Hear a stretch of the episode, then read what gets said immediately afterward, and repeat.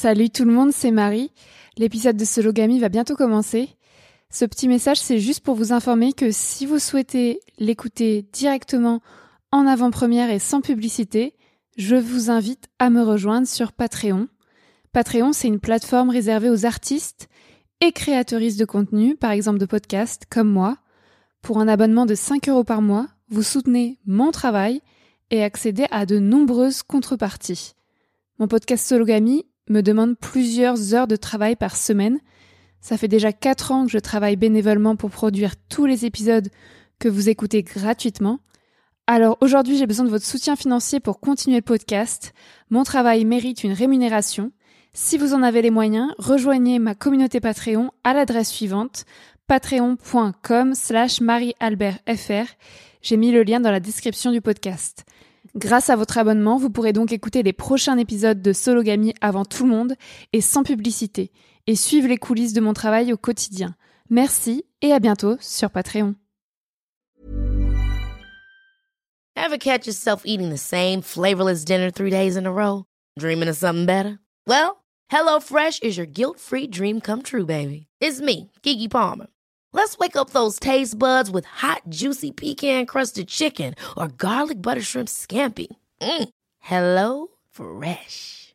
Stop dreaming of all the delicious possibilities and dig in at HelloFresh.com. Let's get this dinner party started.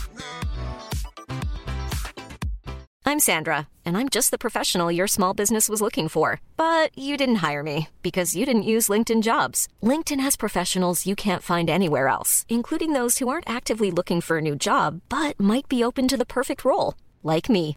In a given month, over 70% of LinkedIn users don't visit other leading job sites. So if you're not looking on LinkedIn, you'll miss out on great candidates like Sandra. Start hiring professionals like a professional. Post your free job on linkedin.com/people today. Many of us have those stubborn pounds that seem impossible to lose, no matter how good we eat or how hard we work out. My solution is PlushCare.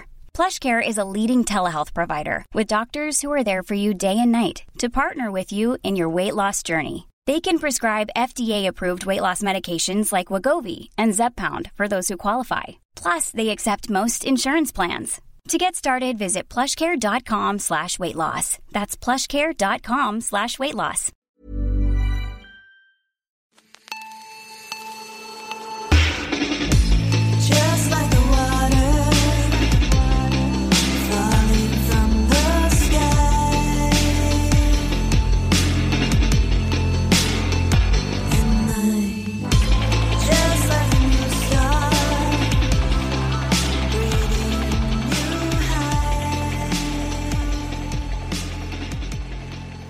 Bonjour, bienvenue dans Marie sans filtre et dans Sologamy pour un épisode qui relie mes deux podcasts. Je suis Marie Albert, j'ai 27 ans et j'habite nulle part. Je me définis comme une femme, cisgenre, pansexuelle, blanche, jeune, mince, athée, valide, célibataire et bourgeoise. Aujourd'hui, euh, cet épisode va évoquer la santé mentale et les pensées suicidaires. Donc si c'est trop difficile de l'écouter, euh, prenez soin de vous et ne l'écoutez pas. Euh, je fais donc un épisode crossover entre mes deux podcasts. Marie sans filtre, c'est mon, mon podcast dans lequel je raconte mes histoires euh, intimes, féministes et politiques. Et Sologamy, c'est mon podcast dédié aux célibataires qui n'ont besoin de personne. Je trouvais important de diffuser mon épisode euh, dédié à la dépendance affective dans ces deux podcasts. Donc pour la version Marie sans fil, ça s'appelle Survivor Tour 2 points, je survis à la dépendance affective. Et pour la version Sologamy, ça s'appelle euh, Célibat et dépendance affective. La dépendance affective, c'est quoi? C'est ce que j'ai expérimenté depuis le début du mois de juillet. Donc là, on est fin août. Je me, trouve actuellement à Cloire-Carnouët. Carnouët, je ne sais pas comment ça se prononce, dans Finistère Sud, à la limite avec le Morbihan, l'Orient, tout ça. Je suis sur mon Survivor Tour, donc mon tour de France à pied contre les violences sexistes et sexuelles pour la deuxième année consécutive. Euh, J'en suis à plus de 2200, presque 2300 km parcourus depuis Dunkerque. Et là, ça fait deux mois que je marche puisque j'ai repris euh, le Survivor Tour à Lannion, comme vous le savez sans doute, en juin. Et euh, euh, des- tout le mois de juin, j'étais fatiguée puisque j'ai eu la bonne idée de partir euh, marcher en étant fatiguée. Donc je me suis sentie seule car quand je suis fatiguée, je me sens seule. Et début juillet, j'ai recommencé à coucher avec des hommes cisgenres. Donc cisgenre, ça veut dire qu'ils s'identifient au genre qui leur a été attribué à la naissance. Et j'ai recommencé à coucher avec des hommes cisgenres début juillet sur mon Survivor Tour alors que ça faisait plus d'un an que j'étais abstinente. Je suis dépendante affective. La dépendance affective, c'est un sujet hyper important. J'en ai déjà parlé dans l'épisode 5 de Marie sans filtre qui s'appelle Pourquoi je tombe amoureuse des connards. C'est un très bon titre. Et euh, la dépendance affective, c'est quoi? C'est euh, une drogue, c'est le fait de tomber amoureuse, comme on dit euh, familièrement, du premier venu ou de la première venue, de s'attacher irrémédiablement à cette personne alors que je ne la connais pas, euh, de euh, faire des crises d'angoisse lorsque cette personne ne répond pas immédiatement à mes attentes, de m'emballer et euh, de perdre tout, tout contact avec la réalité, de perdre contact avec moi-même. Et c'est très très dangereux. Je pense que ça parlera à beaucoup de monde car c'est un problème politique, sociétal et pas personnel. C'est une question de santé mentale, mais je crois que c'est dû au patriarcat. voilà, je suis célibataire depuis 3 ans, plus de 3 ans. Joyeux anniversaire 2018 et euh, et pourtant je suis toujours dépendante affective, c'est incroyable. Euh, voilà, donc cet épisode euh, crossover, je l'ai déjà enregistré. Ceci est un second enregistrement, j'espère le dernier. Je l'ai enregistré il y a 2-3 semaines. J'étais amoureuse d'un mec qui s'appelle Yanis et j'étais au camping, euh, toujours dans le Finistère Sud, et, euh, et j'avais fait toute une trame et je finissais l'épisode en disant euh, oui, je suis dépendante affective de Yanis, mais bon, c'est un mec bien et ça se passe hyper bien entre nous, donc ça se trouve, je vais plus être célibataire, oh mon dieu, et ça se trouve, finalement, ma dépendance affective va se transformer en vrai amour, et, et finalement, bon, tout va bien. Sauf que euh, deux heures après avoir enregistré cet épisode, j'ai fait une énorme crise d'angoisse car Yanis a mis deux heures à, enfin, m'a appelé avec deux heures de retard. Il a dit qu'il m'appelait à 18h et puis il m'appelait à 20h. Du coup, j'ai fait une crise d'angoisse entre 18h et 20h. Et quand je lui ai dit à 20h que je faisais une crise d'angoisse, euh, ça n'avait pas l'air de le, de l'intéresser, enfin, ça n'avait pas l'air d'être une catastrophe pour lui. Alors que moi j'étais au bout de ma vie, donc on a failli rompre. Et puis finalement je suis partie en vacances avec lui. Bref, je raconterai ça tout à l'heure. De toute façon l'histoire avec Yanis fera l'objet de deux épisodes. Donc cet épisode, je survis à la dépendance affective de Marie sans filtre. Et l'épisode prochain euh, que je diffuse le même jour, euh, qui s'appelle Je survis au harcèlement. Car bien sûr mon histoire avec Yanis s'est transformée en histoire de harcèlement. Sinon, ce n'était pas drôle. C'est après tout le Survivor Tour. On est là pour survivre aux violences sexistes et sexuelles, Marie. Mais dans cet épisode, je vais raconter deux histoires. Pas que Yanis. Je vais raconter aussi l'histoire de Sam. Je vous promets que ça ne va pas durer mille ans. Alors, il y avait tout un plan dans cet épisode que j'ai sous les yeux. Euh, je vais essayer de le faire de façon concise. Déjà, je voulais dire que j'ai pas toujours été dépendante affective, que c'est lié à mes traumas. Le premier mec avec qui je suis sortie, je suis sortie avec lui pendant deux jours. J'avais 15 ans, je suis tombée folle amoureuse de lui, on était à distance, on s'écrivait des textos jour et jour. Et, euh, un jour, j'ai bah, j'ai fini par me bouger le cul pour aller le voir et on s'est embrassé. Et deux jours après, il m'a largué en me disant qu'il avait embrassé une autre meuf. J'étais en mode aucun rapport. Pourquoi tu me largues alors qu'on s'aime d'amour? Donc j'étais traumatisée, surtout qu'après le mec est revenu pour me récupérer un mois après. Et j'ai résisté, mais je suis retombée dans le panneau et il m'a relargué comme une merde trois semaines après.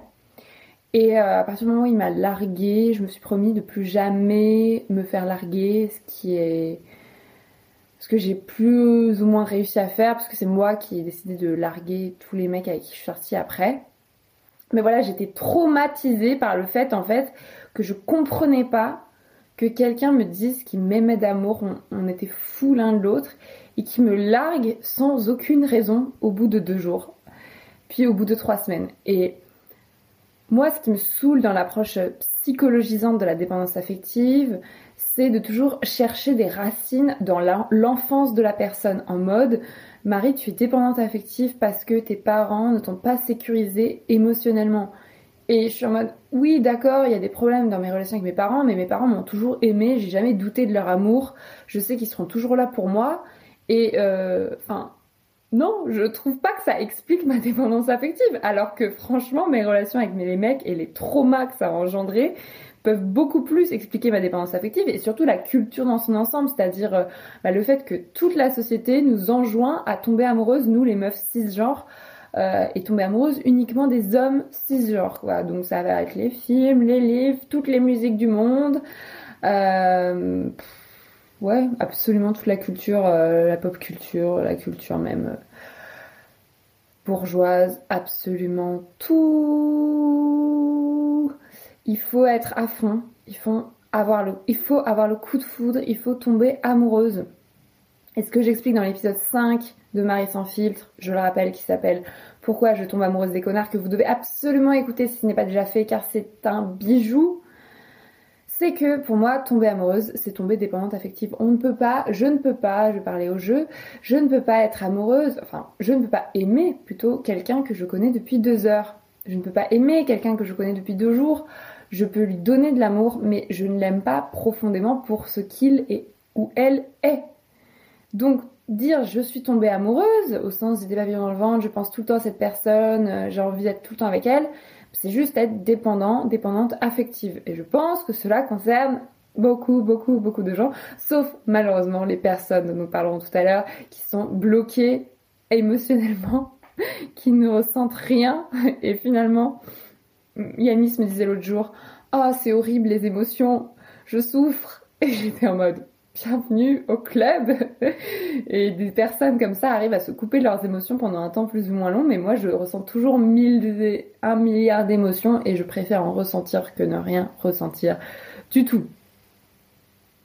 Donc, mes traumas ont engendré ma dépendance affective, surtout que là je vous ai parlé du premier mec de quand j'avais 15 ans, mais depuis 3 ans que je suis célibataire et même un peu avant, depuis on va dire 4-5 ans, euh, depuis que j'ai 25, 24, 25 ans, en fait, je me rends compte que les mecs avec qui je relationne, bah déjà, euh, enfin, ça marche jamais. Euh, je suis tout le temps dépendante affective. Plus je suis dépendante affective, plus il fuit. Plus il fuit, plus je suis dépendante affective. Enfin, ça ne marche jamais.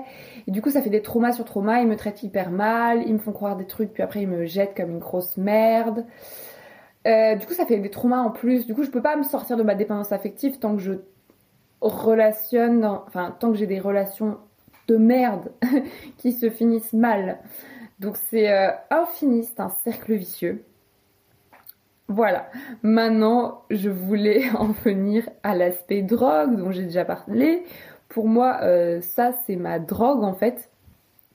Je suis dépendante affective et euh, c'est plus un truc de meuf cis, on va dire, mais je pense que les mecs aussi, les mecs cis peuvent être dépendants affectifs. Et, euh, la seule solution pour m'en sortir, c'est l'abstinence. Donc il y avait un épisode que j'avais fait l'été dernier sur mon Survivor Tour qui s'appelle Je survis à l'abstinence. Et j'ai vraiment passé, tu peux l'écouter, et j'ai vraiment passé un an sans relationner avec les hommes cis. C'était incroyable. Donc c'est une drogue. Ok, on fait de l'abstinence, c'est cool. Problème, début juillet, j'ai couché avec le gardien de phare. Tu connais déjà cette histoire, c'était dans l'épisode précédent qui s'appelle Je survis au mauvais sexe, il faut absolument que tu l'écoutes. Cet épisode a eu un grand succès, j'étais hyper contente. Et euh, j'ai encore reçu un message hier d'une meuf, enfin d'une personne qui me disait que ça l'avait beaucoup euh, touché l'épisode Je survis au mauvais sexe et qu'elle s'était reconnue c'était important pour elle et qu'elle me remerciait. Et donc dans l'épisode Je mau- au mauvais sexe, je racontais mon histoire avec euh, Loïc, le mec qui travaille dans un phare et qui était un mec d'extrême droite avec qui j'ai couché parce qu'il m'avait pris en stop et proposé de m'héberger sur mon Survivor Tour. Et en fait, euh, quand je suis arrivée chez lui, je me suis rendu compte que c'était un mec d'extrême droite, mais j'avais quand même envie de baiser. Du coup, on a baisé, c'était un peu de la merde. Donc j'ai raconté ça dans Je survis au mauvais sexe. Dieu merci, bien que je ne crois pas en Dieu, je ne suis pas tombée amoureuse, ou plutôt dépendante affective, de Loïc. Problème, quelques jours plus tard, je suis allée au festival de journalisme de Couture sur Garonne, peut-être vous le connaissez, peut-être vous le connaissez pas, c'est dans le Lot-et-Garonne. Donc j'ai coupé mon Survivor Tour pour aller en festival pour me reposer, n'est-ce pas? Euh, mais bon, j'ai vu mes amis, j'ai fait la fête, c'était cool et j'ai chopé deux mecs, dont un mec qui s'appelle Sam. Et en fait, le mec est né en 2000, donc il a 21 ans, 6 ans de moins que moi. Lol. Je me suis dit, les mecs nés en 2000 ne sont pas encore euh, euh, matrixés, enfin façonnés par le patriarcat, n'est-ce pas? Et on le sait que c'était super bien. On a baisé dans la douche, c'était super bien. Euh, quand je suis revenue du festival, on n'arrêtait pas de s'envoyer des textos pendant toute une journée, genre comme si on avait 15 ans à nouveau. Et c'était trop bien, sauf que le surlendemain, il m'envoyait plus de textos. Du coup, j'ai fait une crise d'angoisse. J'ai pleuré. En plus, j'étais en descente euh, du festival et euh, j'étais chez Mélanie à Brest, une meuf que je connaissais pas. Donc, c'était absolument génial de pleurer devant quelqu'un qui ne vous connaît pas. Et, euh, et du coup, j'ai dit à Sam que j'étais dépendante affective et que je pleurais et que ça n'allait pas parce que maintenant je communique, n'est-ce pas, sur ma dépendance affective avec les mecs avec lesquels je relationne. Et euh, Sam euh, ne voulait pas se prendre en charge sa dépendance affective, ça ne l'intéressait pas. Donc il m'a dit bonne chance, j'espère que tu trouveras quelqu'un qui saura satisfaire tes besoins, blablabla. Donc il m'a lâché comme une grosse merde, mais en même temps je me sentais soulagée parce qu'il ne m'intéressait pas du tout, je voulais juste de l'amour et à partir du moment où il m'en donnait plus, autant couper contact. Sauf qu'il a continué à m'envoyer vite fait des messages et euh, il voulait venir marcher avec moi et je lui ai dit mec, vaut mieux pas m'envoyer de messages tout court parce que du coup moi ça me je me re-emballe à chaque fois. Du coup, on a coupé contact et ça c'était le vendredi juillet, fin juillet, mi-juillet où j'ai décidé de partir en digital detox. Qu'est-ce que c'est qu'une digital detox J'ai décidé de partir enfin de continuer mon Survivor Tour sans les réseaux sociaux, sans les réseaux sociaux pendant deux semaines, de couper Instagram, etc. pour me concentrer sur moi et me sentir moins seule. C'était la digital detox la plus échec de ma vie. Genre, en fait, j'ai passé deux semaines à penser à un autre mec, ça, ça, c'était le vendredi, et à partir du lundi, j'ai rencontré Yanis. Et en plus, j'étais sur la presqu'île de Crozon en Bretagne, donc il y avait plein de monde. Donc ça servait à rien d'être en digital detox pour me recentrer sur moi, parce qu'en fait, j'étais tout le temps avec des gens. C'était trop cool d'ailleurs. Ce que je voulais dire par rapport à Sam, c'est que euh, c'est que cette drogue, quand la personne m'en prive pendant ne serait-ce que deux heures, bah je fais euh, une descente, je suis en manque, j'ai envie de pleurer, j'ai des pensées suicidaires, et c'est très dur. La troisième chose que je voulais faire, que je voulais dire, c'est que du coup, dans cette situation, je veux me sevrer. C'est pour ça que je lui dis de ne plus m'écrire. Et je repasse à l'abstinence. Euh, le problème de l'abstinence, c'est que ça ne dure pas mille ans. Genre j'ai tenu un an, mais c'est mon maximum. Donc je me disais, bah, peut-être que je pourrais avoir une sexualité en conscience, je ne sais pas ce que ça veut dire. Euh, essayer de gagner des victoires sur la dépendance affective, essayer de la soigner, c'est ce que tout le monde me dit de faire. Donc ça peut passer par euh, euh, ne plus considérer les hommes comme des proies, ne plus chercher le sexe à tout prix, les relations à tout prix, essayer d'apprendre à connaître la personne et de chercher le vrai amour et pas juste l'attention qu'elle peut me donner. En gros, arrêter de considérer les mecs, 6 en l'occurrence, bien que je ne sois pas hétéro, comme des fournisseurs de drogue.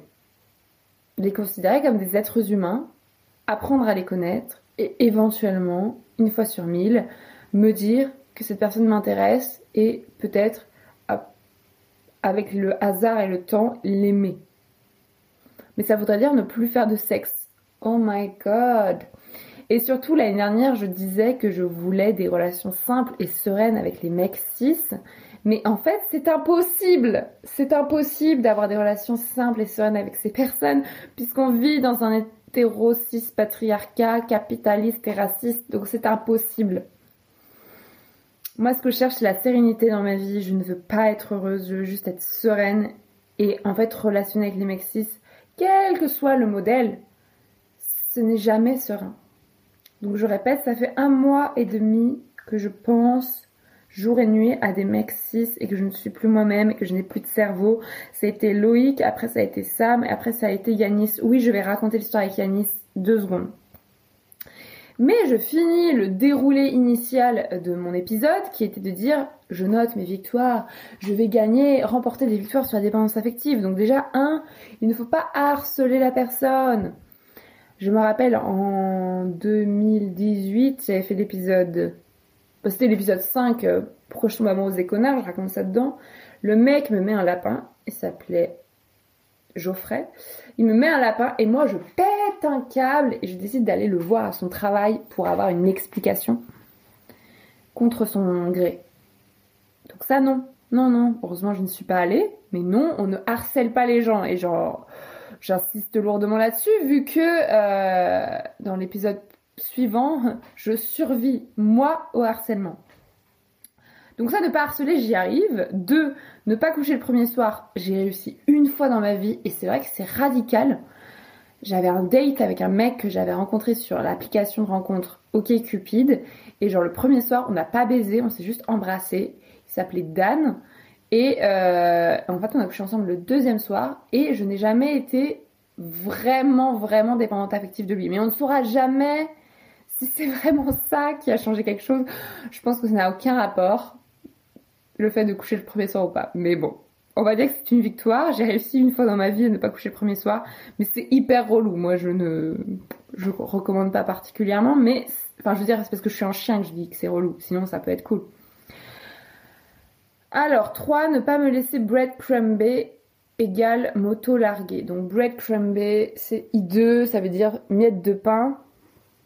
C'est comme ce que me faisait Sam, c'est-à-dire qu'il m'a dit qu'il voulait pas gérer ma dépendance affective, mais après il continue à m'envoyer vite fait des messages tous les trois jours. Non En fait non Moi je ne veux pas euh, des miettes, je veux le gâteau tout entier. Ça j'y arrive bien. Franchement, je suis une as des ruptures. On fera un épisode dans les, dans les podcasts sologamy sur les ruptures parce que ça me passionne. Je sais très bien rompre. Si vous avez un problème pour rompre, appelez-moi. Quatrième piste, pécho des personnes qui ne sont pas des mecs cis et ne plus viser des personnes indisponibles émotionnellement. Et puis aussi trouver d'autres sources d'amour. hein. Il n'y a pas que l'amour conjugal, sexuel, amoureux. Il y a l'amour de la famille, des amis, etc.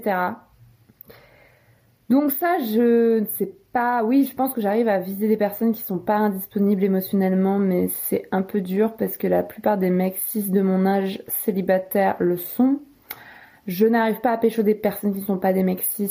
J'arrivais quand j'étais jeune, maintenant je n'y arrive plus. Donc il faut que je sorte de l'hétérosexualité à tout prix. Et pour les autres sources d'amour, oui, j'y arrive. J'ai plein d'amis. Enfin, j'ai des amis et j'ai ma famille d'amour.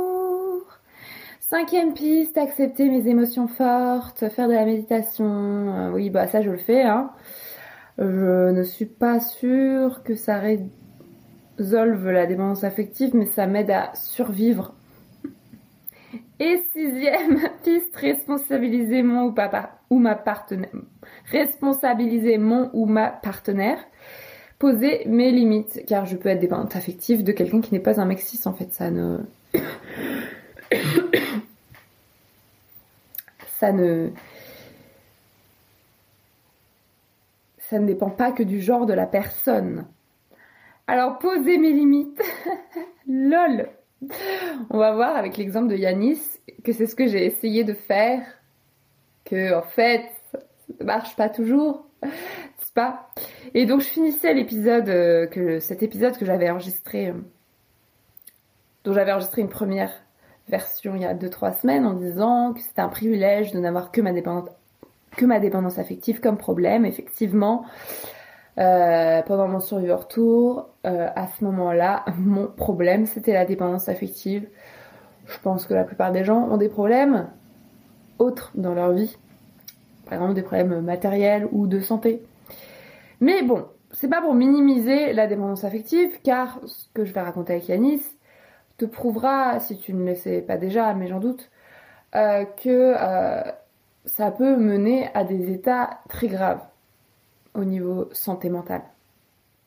Voilà, on arrive à la, à la partie de l'épisode où on va enfin raconter l'histoire avec Yanis, où tout le monde veut savoir ce qui s'est passé. Euh,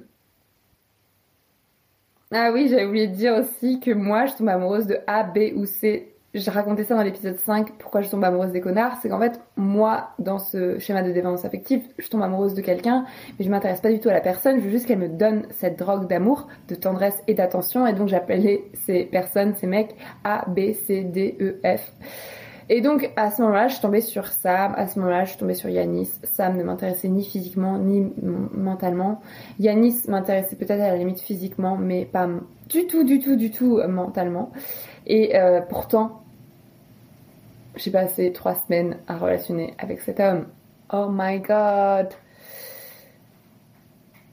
Donc on en était au vendredi où j'ai dit à Sam d'arrêter de m'écrire, où je me suis auto-larguée, où j'ai posé mes limites. Où j'ai commencé ma digital detox. J'arrive sur la presqu'île de Crozon. Le lundi 19 juillet, donc trois jours après, je marche sur. Enfin, je suis à Camaret-sur-Mer, je vais marcher encore quelques heures pour aller me poser près de la plage de Vérac. Je crois qu'elle s'appelle comme ça. Donc je vais en direction de la pointe de Pénir. Si vous avez déjà marché sur la presqu'île de Crozon qui se situe au bout du Finistère, en dessous de Brest, vous savez ce que c'est que la pointe de Pénir. Sinon, pas grave, je dis quand même la pointe de Pénir. Et là, il y a un mémorial. Au, je ne sais pas, un mémorial de quoi? Des, des, des, des, hommes qui sont morts dans je ne sais quelle guerre, en mer, bref. J'arrive au mémorial et je vois un mec beau gosse avec un sac à dos assis sur le même, enfin sur la, à côté du mémorial, en bas du mémorial et il me regarde pas du tout. Il parle à quelqu'un et je me dis ce mec est beau gosse, j'ai envie qu'il me regarde car j'ai envie d'être validée par les hommes et j'ai envie d'être aimée. N'oublions jamais ça. Donc je fais mon intéressante, je me prends en photo. D'ailleurs ces photos sont horribles parce que je fais des selfies mais je sais qu'à un moment il, a commencé à me regarder donc je faisais une tête bizarre sur les selfies comme si j'étais constipée. Et, euh, et donc j'ai réussi à capter son attention et à partir de ce moment-là, son attention n'a plus faibli. Et à un moment donné, je me dis, qu'est-ce que je fais Marie? Alors là, j'ai deux options. Je peux soit euh, continuer à marcher, aller à ma plage, me baigner, parce que j'avais super chaud, il faisait 30 degrés, et planter ma tente à côté, etc., faire ma vie. Soit je peux aller voir ce mec et le début des problèmes, tu vois. J'étais très très très très lucide. Mais à cette époque-là, je, j'en étais à Loïc, Sam, mais j'en avais pas assez, tu vois, de souffrance. Donc je suis allée voir Yanis. Enfin, je ne savais pas qu'il s'appelait Yanis, je me suis assise à côté de lui. Putain, mais cette histoire va durer mille ans, faut pas que ça dure mille ans. Bref, on a commencé à parler, le mec était insupportable, il ne parlait que de lui, il ne s'intéressait pas à moi, il me mansplainait, il jetait son mégot par terre. euh, Voilà. Moi, qu'est-ce que j'ai fait? Bien sûr, ce que j'ai fait, c'est que je suis restée avec lui. Et qu'après, on est allé marcher. Et en fait, c'était un randonneur comme moi. Et j'aime bien, bien parler aux randonneurs parce que je suis sociable. Il allait en sens inverse, mais bizarrement, ce jour-là, il n'avait pas bien vu l'endroit en, direction duquel j'allais. Donc, il m'a dit, tiens, je vais faire quelques centaines de mètres avec, avec toi. Et donc, on a marché quelques centaines de mètres. Il m'a prise en photo. Et euh, on est arrivé à cette fameuse plage avec un bar en face qui s'appelle Chez Germaine. C'est une institution. Et il faisait 30 degrés, la plage était magnifique. Et je lui dis, mec, j'ai trop envie de me baigner, j'ai trop envie de me bourrer la gueule. Et là, on voit le bar et il me dit, mais meuf, on peut se bourrer la gueule. J'étais en mode, oh d'accord, commençons par la baignade et ensuite nous nous bourrons la gueule.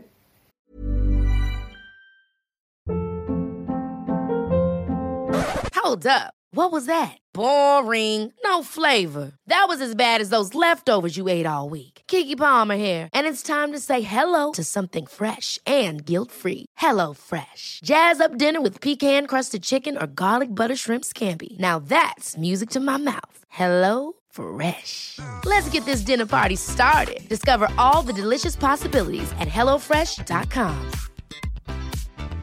Quality sleep is essential. That's why the Sleep Number Smart Bed is designed for your ever evolving sleep needs. Need a bed that's firmer or softer on either side? Helps you sleep at a comfortable temperature? Sleep Number Smart Beds let you individualize your comfort so you sleep better together. JD Power ranks Sleep Number number 1 in customer satisfaction with mattresses purchased in-store. And now, save 50% on the Sleep Number limited edition Smart Bed for a limited time. For JD Power 2023 award information, visit jdpower.com/awards. Only at a Sleep Number store or sleepnumber.com. Je crois que c'était un des moments les plus romantiques de ma life, c'est-à-dire qu'on s'est mis en maillot de bain, tous les deux torse nu, et on s'est baigné, et l'eau était très froide, mais c'était très chaud, il y avait des bateaux qui étaient... C'était marée basse, donc il y avait des bateaux juste à côté, c'était super beau. On était dans des endroits les plus beaux de France, et, euh, et on se regardait, et je me disais, ce mec est quand même super beau et super bien foutu.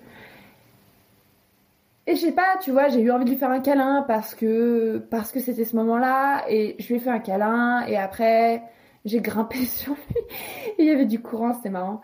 Et euh, et on s'est embrassé. Et après on est allé sur la plage et après on a on allé devant le bar et après on a bu des bières, on a pique-niqué et on continue à se faire des bisous et après on a planté sa tente sur la falaise et genre à minuit et c'était incroyable de baiser sur la falaise et le lendemain de se réveiller d'avoir euh, la vue sur la mer. Enfin, c'était magnifique. Donc j'ai dormi genre deux heures, j'étais éclatée. Et le soir même, il m'a fait un cuni qui était pas ouf. Mais ma foi, c'est moi qui ai joui et pas lui. On n'a pas fait de pénétration. Le matin, je l'ai sucé deux fois. Il a joui deux fois, moi zéro. Et, euh, et en fait, ce qui était incroyable, c'est qu'il était super doux.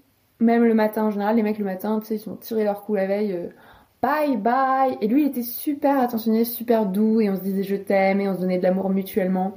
Et du coup, je me suis dit trop cool, j'ai trouvé un mec qui veut bien me donner de l'amour, un, un bon fournisseur de drogue, tu vois. Et en partant, bah en fait, on devait se quitter, on a pique-niqué ensemble, euh, pas pique-nique, on a petit déjeuner, et puis le mec était toujours trop mignon, en mode j'ai pas envie de partir, j'ai pas envie de te quitter. Puis il a fini par prendre mon numéro et puis on, s'est quitté, on a pris euh, bah, notre direction opposée et puis en fait euh, on a commencé à parler par texto. Bon le mec n'a jamais de batterie, donc répondait toujours mille ans après mes textos, mais voilà. Et un jour, euh, bah quelques jours après, j'étais, en fait le mec avait un rhume, donc il m'a filé son rhume, donc après j'ai pas réussi à dormir toute une nuit à cause du rhume. Et, euh, c'était au moment où, je devais marcher euh, le lendemain pour aller au Cap de la Chèvre, qui est un endroit, si vous connaissez pas, qui est hyper dénivelé, qui est hyper dur, sur le sentier de randonnée. Et il faisait toujours 30 degrés, j'avais pas dormi, j'étais éclatée, il y avait pas d'eau, et j'arrive au Cap de la Chèvre et je dis, bah en fait là je vais crever. Donc je me suis arrêtée là, j'ai- trouvé un, endroit pour, euh, pour, euh, pour bivouaquer. Et, euh, et là je lui ai dit, appelle-moi, genre appelle-moi, je suis au bout de ma life. Et, et appelle-moi avant 22h parce qu'après je vais couper mon tel. Le mec ne m'appelle pas et le lendemain je me réveille et je vois qu'il m'a appelé à 22h15. C'est un détail très important pour comprendre ce qui se passe après. Et finalement le lendemain je le rappelle et puis à partir de ce moment-là on s'est appelé matin et soir tous les jours pendant deux semaines et le mec marchait à un autre endroit en Bretagne. Et Enfin, c'était ouf parce que tous les deux on marchait à deux endroits différents, on était tous les deux seuls. Du coup, on avait un peu que ça à foutre de s'appeler matin et soir. Le problème, c'est que je suis évidemment tombée dépendante affective de lui, surtout il était trop mignon. Et, euh, et il ne m'appelait jamais à la bonne heure. En fait, c'était impossible d'avoir euh, une relation organisée. En fait, moi, je suis maniaque du contrôle, donc j'ai besoin de savoir à quelle heure m'appelle la personne, sinon je fais des crises d'angoisse qui peuvent me mener à des pensées suicidaires. Et donc, la première fois que j'ai fait ça, bah, il devait m'appeler à 22h, et puis en fait, il était au resto, et du coup, au bout d'un moment, je me suis dit, bah, j'ai qu'à l'appeler moi. et donc ça, ça marchait plutôt bien, et puis je lui ai expliqué que moi, j'étais dépendante affective, que je faisais des crises d'angoisse, donc on a décidé de plus se fixer d'heures. Sauf que, bah, le mec, il a sa fierté, donc euh, pendant un temps, on se fixait plus d'heures, on se disait juste, bah, on s'appelle entre telle heure et telle heure, un peu l'un ou l'autre. Et puis voilà, ça marchait. Sauf qu'au bout d'un moment, il avait sa fierté. Il était en mode non, mais là, ce soir, je te promets, je vais t'appeler à 18h. Et ça, c'était le fameux soir du jour où j'ai enregistré cet épisode, première version. Et, euh, et donc, il dit qu'il m'appelle à 18h avec son, sa fierté. Puis à 18h15, 18h20, il m'a toujours pas appelé. Donc moi, je l'appelle. Et là, je tombe sur son répondeur. Et il faut savoir qu'à cette époque-là, il avait déjà fini sa randonnée. Donc il était parti à Saint-Cal-Guildo, qui est une ville dans les Côtes d'Armor, dans le nord de la Bretagne, pour, euh, pour passer deux semaines de vacances avec ses potes dans des maisons de location. Et en fait, moi, le fait que je savais qu'il était avec ses potes, ça me rendait encore plus folle parce que je me disais, ok, le mec, quand il randonnait, il avait ça à foutre en fait de m'appeler, mais maintenant qu'il est avec ses potes, il a plus le time. Et là, il a pas de batterie en plus, alors qu'il a zéro excuse de pas avoir de batterie parce qu'il est dans une maison. Enfin voilà, moi, je suis sur le sentier de randonnée tous les jours. J'ai- pas d'électricité, tu vois, j'ai tout le temps de la batterie. Et lui, il est dans une putain de maison avec ses potes et il n'a pas de batterie. Et il m'appelle pas. Et donc, euh, je me dis, bon, il doit avoir une bonne excuse. Et en fait, j'ai fait une crise d'angoisse métaphysique où, je sais pas si j'ai pleuré, mais ouais, j'étais, j'avais vraiment des pensées suicidaires. Je me disais, mais, mais genre, je vais crever. Genre, là, il m'a pas appelé, il se fout de ma gueule, j'ai envie de crever. Ça se trouve, il a eu un problème. Pendant deux heures, je suis partie dans des délires. Et je vais chercher mon couscous parce que j'étais euh, dans un camping au milieu nulle part et il y avait juste un mec sur la plage qui vendait du couscous.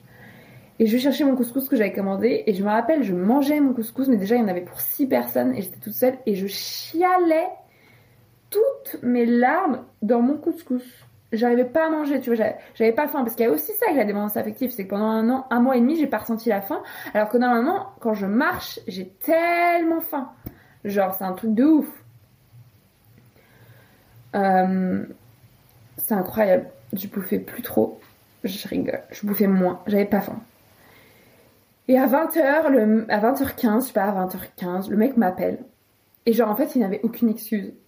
Il était juste en mode, bah, j'avais pas de batterie, on allait faire les courses. Bah, là, j'ai le temps de te parler 5 minutes parce que je dois transporter des casseroles d'un point A à un point B. Et, moi, j'étais en mode, mais mec, on a dit que tu devais plus me faire ce genre de faux plan. Moi, je viens de faire une crise d'angoisse monumentale. Tu n'as même pas d'excuses. Et, tu veux que je vienne à 5A parce qu'en plus, il m'avait invité en vacances là où il était avec ses potes. Je devais y aller quelques jours après.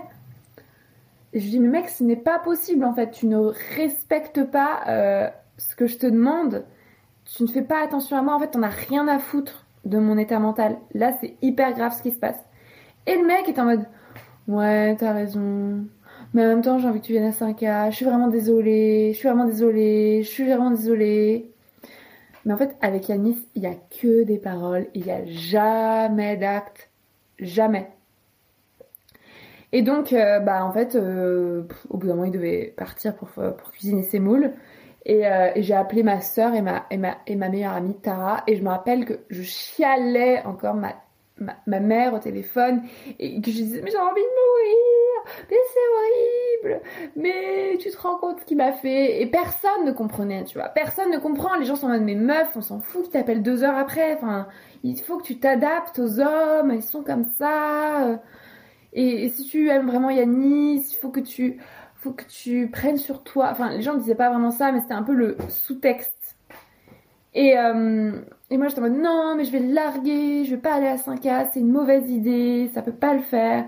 Et les gens me disaient, mais meuf, là, t'es en train d'auto-saboter ta relation, on dirait que tu veux vraiment pas relationner avec les hommes. J'étais en mode non, je ne veux pas relationner avec les hommes, regardez ce qui se passe.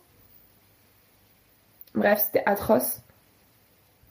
Le lendemain, on s'appelle avec Yanis et on, devait avoir convenu pendant la nuit de si on restait ensemble ou pas. Ce qui ne voulait rien dire. Non, si je venais à 5K ou pas. Et puis le matin, tu vois, je, l'appelle, le mec me dit Attends, je viens de me réveiller, je te rappelle dans deux minutes. Bon, allez, dans 10 minutes max. Et il me rappelle pas. Et là, je me dis, pendant 30 minutes, il me rappelle pas. Tu vois, il avait dit 10 minutes. Pendant 30 minutes, il me rappelle pas. Il me faisait ça tout le temps. Hein. Et je me dis, mais le mec se fout de ma gueule. Et quand il m'appelle, c'est sûr, je lui dis que je viens pas à 5K. Le mec m'appelle 30 minutes après. Et euh, en fait, j'étais tellement sous emprise, dépendante, que hôtel, j'étais en mode Ah, euh, salut. Et il prend sa voix là, doucereuse. Ça va, m'amour T'as bien dormi? Et moi, j'étais en mode Mais non, je ne veux pas aller à 5K, c'est une mauvaise idée. Et voilà, enfin, ça n'a pas du tout marché. J'étais à ses pieds et finalement, je dis ok, je viens à 5K. Et après, il y a Pauline, une meuf que je connais pas, qui me suit sur Instagram, qui est venue marcher avec moi pendant deux jours. Et pendant deux jours, je lui ne parlais que de Yanis. La meuf, elle vient marcher avec Marie-Albert, la féministe, sur son Survivor Tour. Et je lui parle pendant deux jours que de Yanis. T'imagines l'enfer après, elle était aussi dépendante affective, donc on a pu partager nos points de vue et elle était contente d'être là apparemment. Et puis elle est coach, du coup, elle aime bien écouter les gens, mais enfin, c'était horrible. Et puis j'étais persuadée le dernier jour que le mec allait me faire un faux plan, c'est-à-dire que moi j'allais prendre le train pour 5K et qu'il allait jamais me donner l'adresse de là où il était et que j'allais jamais retrouver. Enfin, qu'en gros, il voulait pas que je vienne à 5K, que c'était juste un faux plan. Et puis à la fin, le mec me donne l'adresse et je me dis, quand même, j'ai un peu peur qu'il s'occupe que de ses potes. Parce que ça m'est déjà arrivé d'être avec des mecs et quand ils sont avec leurs potes, je suis, je, suis un pot de fleurs, genre je, disparais de son existence. Et Yanis me dit mais non, je vais pas faire ça, mais en même temps c'est vrai, il faut que je vois mes potes. Et Yanis en fait a le FOMO, Fear of Missing Out. Donc le FOMO, il a peur de tout rater, il a peur de rater quelque chose. Donc il veut toujours être partout, il veut toujours tout faire, il veut toujours voir tout le monde. Donc il me dit oui, il faut que je vois mes potes, tu comprends mes potes, et il faut que je vois mes potes.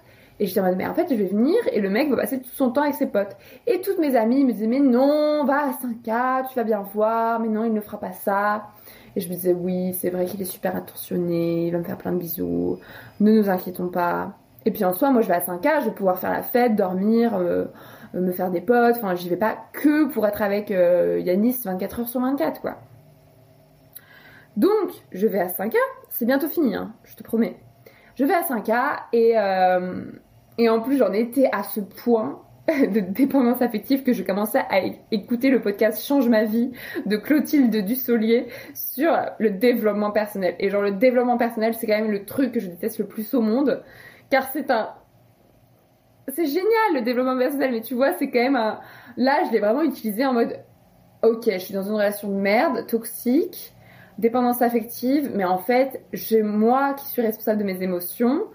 Il faut que je j'accepte que lui, il est comme ça et qu'il changera pas pour moi. Il faut que je prenne en charge mes propres émotions. Il faut que j'arrête d'exiger des trucs. euh, Enfin, en gros, il faut que je prenne le bon et pas le mauvais. Enfin, tu sais, tout le développement personnel. Et du coup, j'étais dans le train pour aller à 5K et je me disais, et j'écoutais des épisodes de Change ma vie, de développement personnel. Je me disais, ah ouais, c'est trop vrai, oui, mais mon dieu, mais vraiment, oui, c'est pas parce qu'il répond pas à mon texto dans les 3 heures qu'il m'aime pas. Mais mes émotions, j'en suis complètement responsable. Il faut que je prenne en charge mes propres émotions. Ah, tiens, il y a cette technique pour gérer mes crises d'angoisse. Et tu vois, et en fait, moi, ce que je, je reproche vraiment au développement personnel, c'est qu'en fait, ça oublie toute la dimension politique et systémique, en l'occurrence du patriarcat. C'est-à-dire qu'en fait, bien sûr, on peut accepter que les hommes répondent pas à nos demandes, répondent pas à nos SMS, euh, euh, soient pas disponibles et pas de, de, de batterie sur leur téléphone. Mais en fait, pourquoi c'est à moi de m'adapter à lui? Lui, jamais il va écouter des épisodes de développement personnel, jamais il va faire des crises d'angoisse, jamais il va se demander euh, euh, qu'est-ce que je pourrais changer pour lui? Enfin, lui, il est juste trop content. Sa vie, elle est trop bien. Il a une meuf, il a des potes, tout est trop bien. Et du coup, bah, c'est moi qui dois m'adapter à une re- relation qui me convient pas. Parce qu'en fait, moi, ça me convient pas d'avoir quelqu'un qui m'appelle pas aux bonnes heures. C'est juste, moi, c'est pas possible pour moi. Et j'ai pas envie de changer, en fait. Moi, j'ai des amis. Quand je leur dis on s'appelle à 20h, on s'appelle à 20h. Et s'il y a un problème, elles me le disent. Tu vas me dire, ah, finalement, je suis pas libre à 20h. Mais pourquoi je devrais m'adapter pour un mec 6 En plus, j'ai une amie comme ça, elle est pas fiable sur les horaires, mais c'est une amie. Je relationne pas avec elle tous les jours. Mais avec quelqu'un avec qui je relationne tous les jours, c'est couru d'avance que ça pouvait pas marcher si le mec n'a jamais de batterie, ne répond jamais au tel, ne répond jamais à mes SMS et m'appelle deux heures en retard, tu vois. Enfin, c'est pas possible. Donc j'arrive à 5K et là, le mec me rejoint quand même. Pas venu me chercher à la gare, hein, mais il me rejoint quand même sur la plage. Et je vois, et en fait, encore une fois, un truc de mec, 6. Il m'avait pas envoyé de photos pendant toutes ces trois semaines, donc je me rappelle plus de à quoi il ressemblait, tu vois. Deux semaines peut-être. Je savais plus à quoi il ressemblait. Et, euh, et, et je le vois au loin, je me dis, oh mon dieu, non Le mec ne sait pas s'habiller, le mec s'habille hyper mal. Et, je me, et pour moi, j'en ai marre, puisque je sors qu'avec des mecs qui s'habillent mal, et c'est hyper méchant, parce qu'on s'en fout comment les gens s'habillent, n'est-ce pas? Et donc je vois sa tête et je fais Ah putain, il a cette gueule là. Et donc j'étais trop choquée de le voir, et je me disais Ah non, ce n'est pas possible, ça ne, va, ça ne pas le faire, ça ne va pas le faire. Et puis le mec me roule d'énormes paloches, forcément. Moi j'avais envoyé plein de photos, je n'avais pas changé d'habit. Et, euh, et donc il était à fond. Et on arrive chez, dans sa maison de location. Et à partir de là, je suis devenue un meuble. Et pendant 5 jours, 6 jours, je suis restée. Le mec s'occupait pas de moi. tu vas me dire, euh, on n'est pas là pour que les hommes s'occupent de nous. Mais en l'occurrence, j'étais avec ses potes, j'étais toute seule, j'étais venue pour lui, j'étais venue d'hyper loin, j'étais crevée, j'étais vulnérable, j'étais dépendante affective.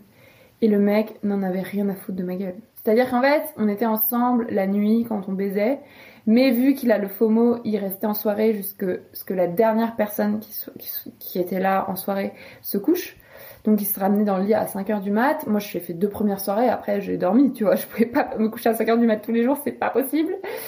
Et, euh, et voilà, euh, voilà, on était ensemble dans le lit de 5h à 10h du mat euh, ou à midi.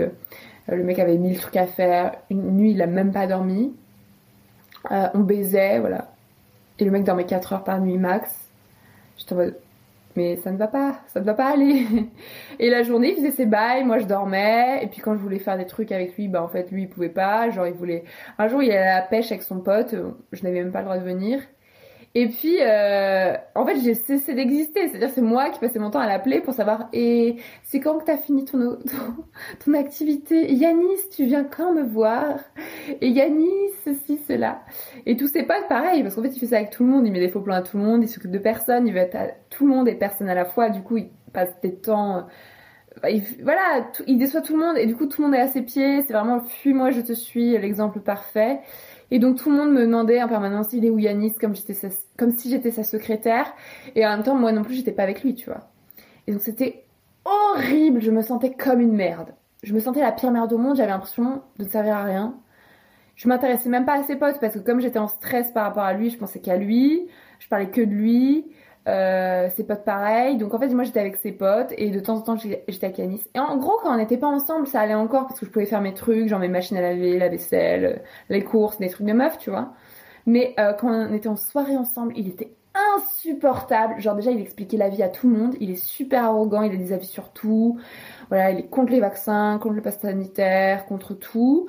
Euh, il parle hyper fort, il monopolise la parole, il écoute jamais les autres parler, euh, encore moins les femmes. Euh, il, il me calculait pas en fait en soirée. Il me calculait pas. Et si je lui, si je l'embrassais ou j'avais un geste d'affection pour lui, il était en mode meuf, euh, m'embrasse pas trop parce que euh, ça va couper la conversation avec mes potes. Enfin, tu vois, ça va, ça va plomber l'ambiance. Les gens vont avoir l'impression de tenir la chandelle. Et j'étais en mode mais pourquoi tu m'as invité Enfin, du coup, je devais pas le coller et en même temps, je pensais qu'à lui, donc je regardais toujours où il était. Puis le mec disparaissait des fois. Ah, mais il faut que je vous raconte le premier soir. Putain, mais cet épisode ne va jamais se terminer. Allez, c'est bientôt fini. Le premier soir, donc j'arrive, là, il me fait des bisous, on arrive chez lui, je deviens un pot de fleurs. Et on va, au bar. Donc il passait toutes ses journées dans un bar et toutes ses nuits dans un bar. Heureusement qu'il fermait à 2h du mat. Et euh, là, on apprend qu'il y a un mec, un voisin qui a pénétré dans leur maison de location et qu'il a été surpris par une meuf euh, et un mec euh, de notre groupe, tu vois. Et que bah, le voisin, donc il a pénétré dans la maison, il s'est caché sous un lit et il a attendu que on revienne, pour, enfin que les personnes reviennent dans la maison pour les surprendre. Enfin, c'était un truc de fou. Donc ça a énervé Yanis qui voulait aller euh, voir le mec complètement bourré à 2h du mat pour l'engueuler. Donc on pouvait se supposer qu'ils allaient se battre. Et donc tout le monde était en train de calmer Yanis, y compris moi, ce que je déteste faire, genre tu vois, la pacificatrice de mon mec alors que je suis là depuis deux heures. Donc c'était horrible, il était super méchant, il m'a dit euh, non mais meuf euh, reste euh, reste ici au bar, on s'en occupe entre hommes, laisse-moi tranquille. Tu vois, il m'attège. Puis finalement on a réussi à le calmer. Puis après on est allé à la maison avec son son un de ses meilleurs potes, son, son coloc quoi. Et on est allé à la maison et et on était tous les trois et genre Yanis a mis une demi-heure à s'aligner un rail de coke et moi j'étais 2h du mat et je lui disais Yanis je veux qu'on aille se coucher parce qu'en fait nous on dormait dans un appartement à côté il fallait qu'il m'emmène à l'appartement et il me disait oui on va y aller et il a mis une demi-heure à s'aligner son rail de coke et, et j'en pouvais plus tu vois je disais mais, mais qu'est-ce que tu fais? Il faut pas une demi-heure pour aligner un rail de coke et je suis fatiguée et ça faisait une heure qu'il me baladait comme ça et au bout d'un moment c'est son coloc qui lui a dit mais mec t'abuses vas-y euh, rentre avec Marie enfin en fait il ne voulait pas partir et bon, après les soirs suivants, il, il est jamais revenu avec moi. hein. Il s'est toujours couché euh, trois fois plus tard. Mais tu vois, c'était vraiment symbolique. Et donc, euh, tout ça pour dire que le, le mardi soir, finalement, j'ai discuté avec ses potes et même ses potes m'ont dit que son pote me dit ah mais tu sais euh, Yanis c'est vraiment un bâtard genre euh, il fait ça à tout le monde des faux plans tu vois on peut pas compter sur lui.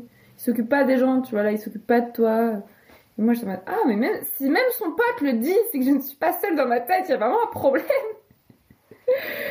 Et euh,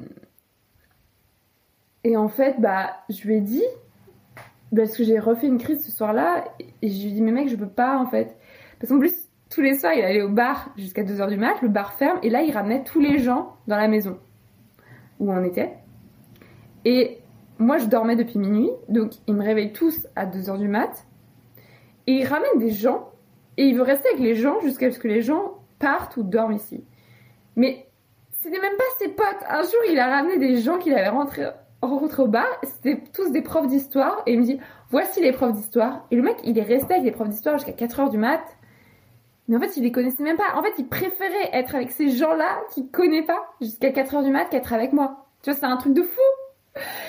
Et donc, euh, voilà, le mardi soir, j'ai pété un câble. Je dis, mec, je me barre, j'en ai marre. Enfin, c'est pas possible. euh, tu me calcules pas, quoi. Et, euh, et il m'a retenu parce que, voilà, il a toujours cette emprise sur moi. Et lui aussi, il est dépendant affectif de moi, je pense, tu vois.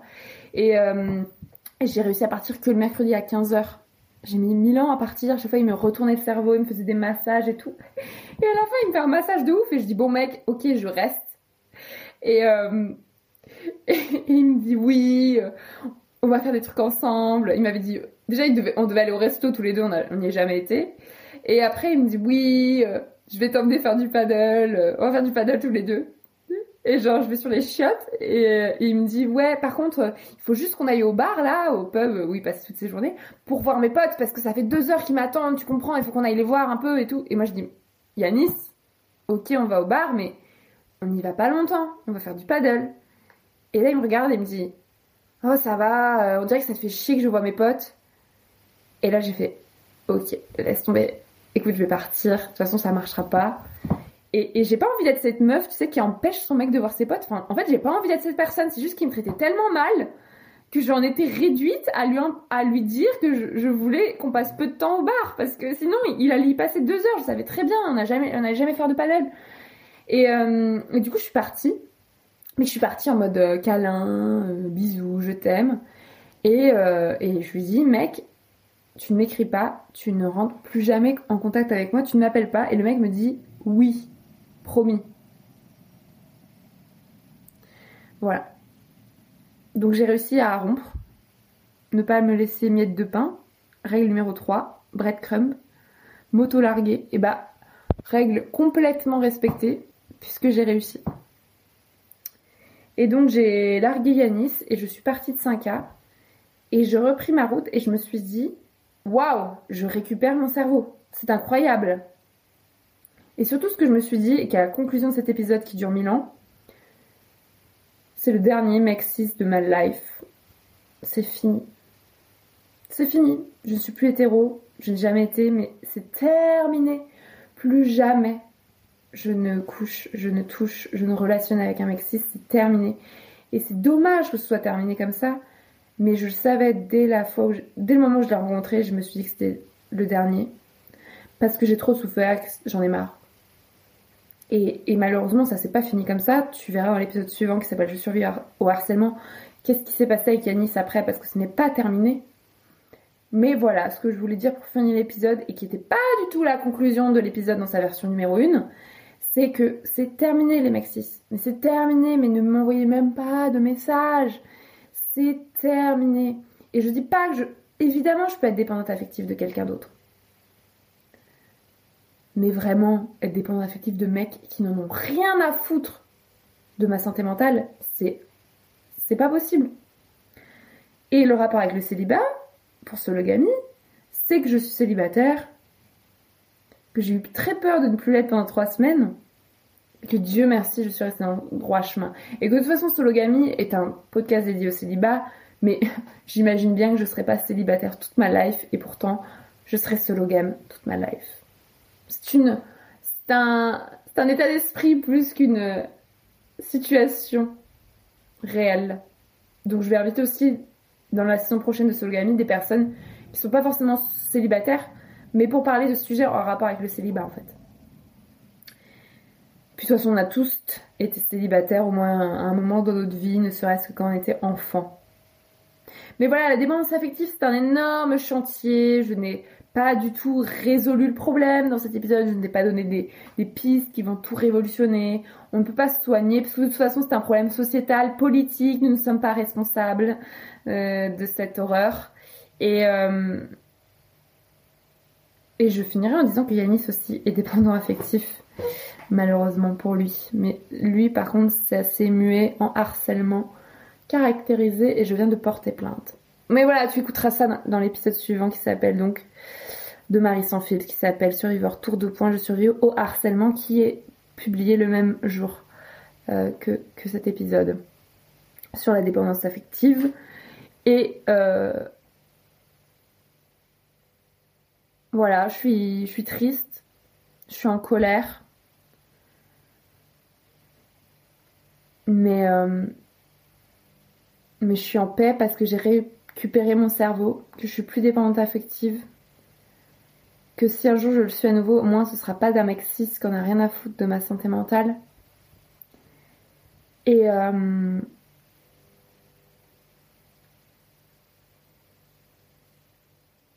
voilà, bon courage. Peut-être que ça parlera aux personnes qui écoutent cet épisode, ce sujet. Euh, voilà, je sais pas comment finir. Euh, si tu veux soutenir le podcast, mes podcasts, le Survivor Tour, donc ce tour de France à pied contre les violences sexistes, tu peux contribuer à ma cagnotte Tipeee dont je mets le lien dans la description de cet épisode. Et tu peux euh, partager cet épisode avec les personnes à qui tu penses que ça ferait du bien ou du mal de l'écouter. Et, euh, et tu peux m'écrire pour me dire ce que t'en as pensé. Mon pseudo c'est toujours Marie-Albert FR sur tous mes réseaux sociaux. Et euh, je te souhaite bien du courage, une belle fin d'été. Et euh, viens marcher avec moi sur le Survivor Tour. Parce qu'avec Pauline, c'était trop cool. Euh, voilà pour Marie sans filtre. Euh, Je disais donc, écoute l'épisode suivant qui s'appelle Je survis au harcèlement. Et puis pour Sologamy, on se retrouve en novembre pour la saison 2. Ça va être incroyable. Et vive le célibat, vive les révolutions féministes et que meurt, meurt, meurt le patriarcat.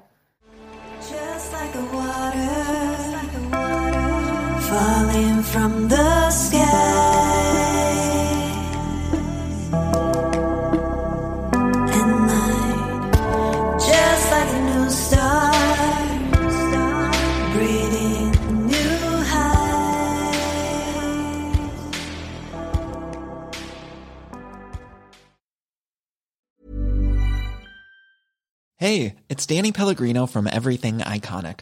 Ready to upgrade your style game without blowing your budget? Check out Quince. They've got all the good stuff shirts and polos, activewear, and fine leather goods, all at 50 to 80% less than other high end brands. And the best part? They're all about safe, ethical, and responsible manufacturing. Get that luxury vibe without the luxury price tag. Hit up quince.com slash upgrade for free shipping and 365 day returns on your next order. That's quince.com slash upgrade. Ever catch yourself eating the same flavorless dinner three days in a row? Dreaming of something better? Well, HelloFresh is your guilt-free dream come true, baby. It's me, Kiki Palmer. Let's wake up those taste buds with hot, juicy pecan-crusted chicken or garlic butter shrimp scampi. Mm. Hello Fresh. Stop dreaming of all the delicious possibilities and dig in at HelloFresh.com. Let's get this dinner party started. Imagine the softest sheets you've ever felt. Now imagine them getting even softer over time. That's what you'll feel with Bowl and Branch's organic cotton sheets. In a recent customer survey, 96% replied that Bowl and Branch sheets get softer with every wash. Start getting your best night's sleep in these sheets that get softer and softer for years to come. Try their sheets with a 30-night guarantee. Plus, get 15% off your first order at bowlandbranch.com. Code BUTTERY. Exclusions apply. See site for details.